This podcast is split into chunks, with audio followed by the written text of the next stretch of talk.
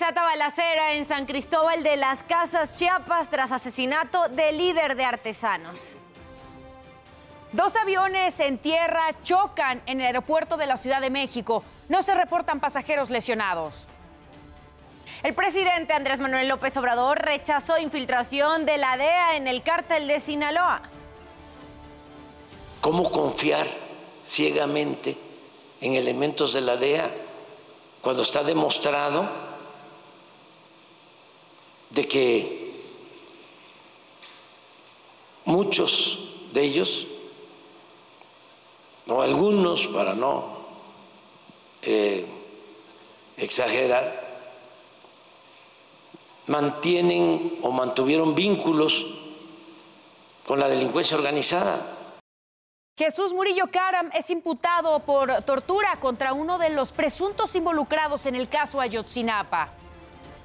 Emmanuel Macron promete una reconciliación nacional en 100 días tras promulgar su impopular reforma al sistema de pensiones. No se pierda más adelante la buena noticia del día. Demostraremos a un joven que nunca se desanimó tras perder la visión. Incluso aprendió a andar en patineta. ¿Y qué pasó durante la madrugada de este martes? Nos los cuentas tú, Oscar Mendoza. Adelante. Muy buenos días, te escuchamos.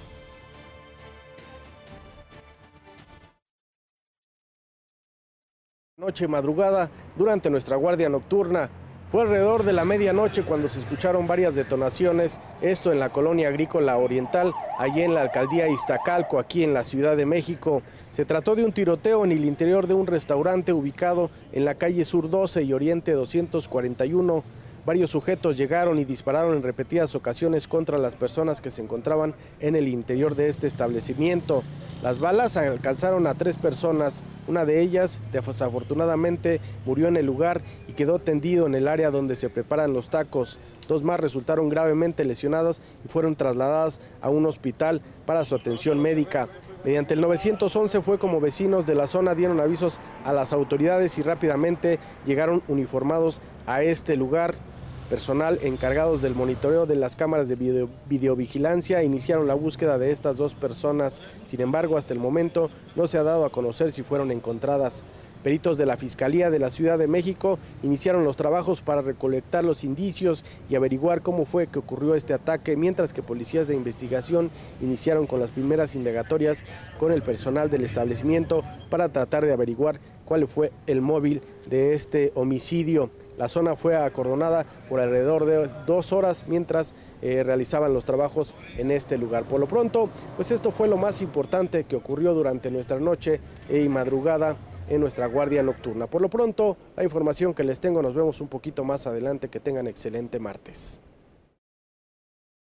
Oscar, muchas gracias por el reporte. Te vemos en un momento más con más información de lo que ocurre en las calles de la Ciudad de México. Por lo pronto quiero invitarlos a que visiten nuestro sitio web. Nos encuentran como www.adn40.mx. Aquí podrá encontrar toda la información que necesite en el momento que la requiera y desde la palma de su mano. Las calles en este momento en la Ciudad de México registran buen avance de Guerrero hacia Eje 1 Norte hasta Avenida México Tenochtitlán. Tome sus precauciones, salga con tiempo para que no se le haga tarde y también evitar accidentes. Las condiciones meteorológicas en nuestro país, la buena noticia es que ya tenemos de salida el Frente Frío número 49 ya para este martes. Dejará de afectar el territorio nacional, sin embargo todavía nos está afectando la masa de aire frío que viene impulsando este sistema frontal estará afectando principalmente el noreste, centro y sureste de nuestro país, que deja a su paso algunas lluvias dispersas, vientos, descargas eléctricas, bajas temperaturas, principalmente durante la noche y madrugada. Los estados con lluvias más afectados serán Puebla, Veracruz, Oaxaca y Chiapas. Tenemos también y estaremos pendientes avisándole de cómo va evolucionando el paso de un nuevo frente frío estará ingresando por el noreste de, noroeste de nuestro país, por lo que lo mantendremos al tanto de cómo evoluciona este sistema. Un canal de baja presión al interior del territorio nacional también estará propiciando estas lluvias de viento y lluvias. Les recuerdo que en ADN 40 evolucionamos y queremos estar más cerca de usted. Por eso lo invito a reportar a través de todas nuestras redes sociales con el hashtag Ciudadano en Tiempo Real cualquier denuncia, reporte o situación que le inquiete. Precisamente a través de redes sociales denunciaron a este hombre que retiró una motocicleta porque la usuaria se negó a pagarle 50 pesos. Este sujeto se encuentra en la calle José María de Teresa, Colonia Campestre, en la alcaldía, alcaldía Álvaro Obregón. Ahí vemos cómo estos pues llamados viene bienes que apartan los lugares quieren cobrarle a los usuarios por estacionarse en la vía pública. Si ve este tipo de sujetos, denúncielos. Quiero recordarle también que mi compañera Sara Uribe estará a las 12 del día leyendo todo lo que nos manden con el hashtag Ciudadano en Tiempo Real. Le mostramos también imágenes en tiempo real. Aquí le mostramos las webcams de cómo eh, amanece, cómo se ve en este momento Chapultepec. Ahí lo tiene en tiempo real. Y le mostramos también cómo luce Valencia, España. Así las primeras horas desde Valencia, España. 6:37, 5:37 de la mañana, perdóneme usted. Seguimos con la información y lo hacemos con este resumen. Mañana a las 11 de la mañana es el primer simulacro nacional del año. Sonarán los altavoces de 14 mil postes con bocinas aquí en la capital mexicana. La jefa de gobierno, Claudia Sheinbaum, detalló que se escuchará el sonido de alerta real de un sismo e invitó a la ciudadanía a participar para adquirir conocimiento y práctica miércoles a las 11 de la mañana sonará la alerta sísmica, es un simulacro para que ustedes ya conocen lo que deben de hacer, principalmente si están eh, en un piso cercano a la planta baja, que puedan bajar y si no, que se coloquen en un lugar seguro. Eh, este simulacro es para escuelas, para espacios públicos y por supuesto también eh, para las viviendas. Dictaron prisión preventiva a Salvador González, delegado del Instituto Nacional de Migración en Chihuahua, por los delitos de homicidio doloso, lesiones dolosas y ejercicio indebido del servicio público por la muerte de 40 personas durante el incendio que se registró el 27 de marzo en la estación migratoria de Ciudad Juárez. Él permanecerá en el cerezo número 3 de Ciudad Juárez. Este viernes 21 de abril a las 10 de la mañana se realizará la audiencia de vinculación a proceso tras la detención del contraalmirante, las autoridades federales designaron a Andrés Quevedo como encargado del despacho del Instituto Nacional de Migración allá en Chihuahua. El primer tribunal colegiado de apelación en materia penal de la Ciudad de México dejó sin efecto la sentencia de 50 años de prisión dictada contra Daniel Arismendi López, alias El Mocha Orejas, así como a su hermano Aurelio y otros tres sujetos implicados en un grupo delictivo. Se detectaron violaciones al debido proceso, pero la resolución no implica su libertad inmediata, sino que el juicio se debe reponer. Estas cinco personas fueron sentenciadas, recordemos, el 6 de mayo de 1997 por el delito de privación ilegal de la libertad en la modalidad de secuestro. Las autoridades buscan a cuatro sujetos que atacaron a un hombre afuera de su casa en Connecticut, Estados Unidos. En las imágenes vemos primero que uno de ellos intenta robar el coche de color rojo, pero el dueño sale y lo encara. Después llega su cómplice y patea a la víctima, mientras que el tercer implicado solo observa. Segundos más tarde aparece un cuarto sujeto, un cuarto ladrón y comienza a golpearlo hasta que una mujer gritó que estaba llamando a la policía. Por seguridad de la víctima no se reveló más información.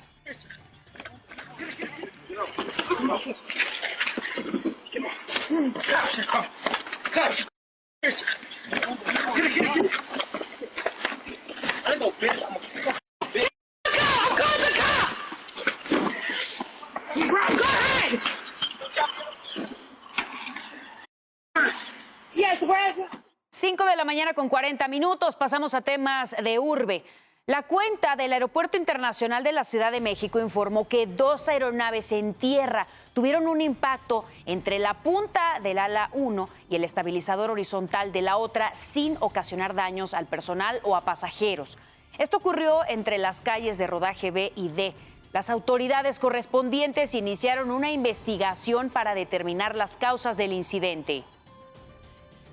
Las facultades de Filosofía y Letras de la UNAM y la de Ciencias Políticas y Sociales volvieron a sus actividades académicas. Donde continúan en paro es en la Facultad de Economía y en la de Ingeniería, que se esperan manifestaciones por la omisión de recursos en la beca El Elisa Acuña. El jueves habrá una marcha estudiantil del Zócalo a la Cámara de Diputados. Se reportó una fuga en el ducto de Pemex Tulas Capotzalco por la toma clandestina. Es una toma clandestina. Ya personal de Pemex en apoyo de Protección Civil desalojaron a 200 habitantes de las comunidades de Santo Tomás en Teoloyucan, Estado de México. En ambulancias trasladaron a personas de la tercera edad y a menores al DIF de la localidad. Las clases se suspendieron y tras dos horas de labores el derrame fue controlado. Es momento, Mara, de pasar a otra información para todo aquel que le gusta los deportes. Aquí las siguientes breves. Arrancamos con la información deportiva para despertar. La selección mexicana llegó a Arizona, la sede de su partido amistoso de este miércoles contra Estados Unidos en el estadio State Farm. El Mallorca de Javier Aguirre dio un gran paso hacia la permanencia en la primera división del fútbol español, tras imponerse en su visita al Celta 1 por 0 al cierre de la jornada 29. El Liverpool goleó 6 a 1 en su visita a Leeds, con dobletes de Salah y Diogo, un triunfo que mantiene a los Reds en la pelea por jugar en Europa League la próxima temporada. El juego 2 de la serie Golden State Warriors y los Sacramento Kings terminó con resultado de 114-106 para el equipo de los recién llegados a playoffs, los campeones defensores. Tracy Maxi anotó 33 puntos, Joel Embiid y Tobias Harris cada uno aportó 20 y los 76ers de Filadelfia vencieron 96 a 84 a los Nets de Brooklyn. Te acompañaremos en cada una de tus batallas. Te apoyaremos hasta quedarnos sin aliento. Pelearemos hasta el final con garra, porque mi fuerza es mi gente. 19 de abril a las 8.10, México, Estados Unidos, por Azteca 7. 5 de la mañana con 43 minutos. En temas internacionales, un juez de Nueva York rechazó la petición del expresidente Donald Trump de retrasar el juicio sobre la supuesta difamación contra Jan Carroll, excolumnista de una revista, al negar que la violó.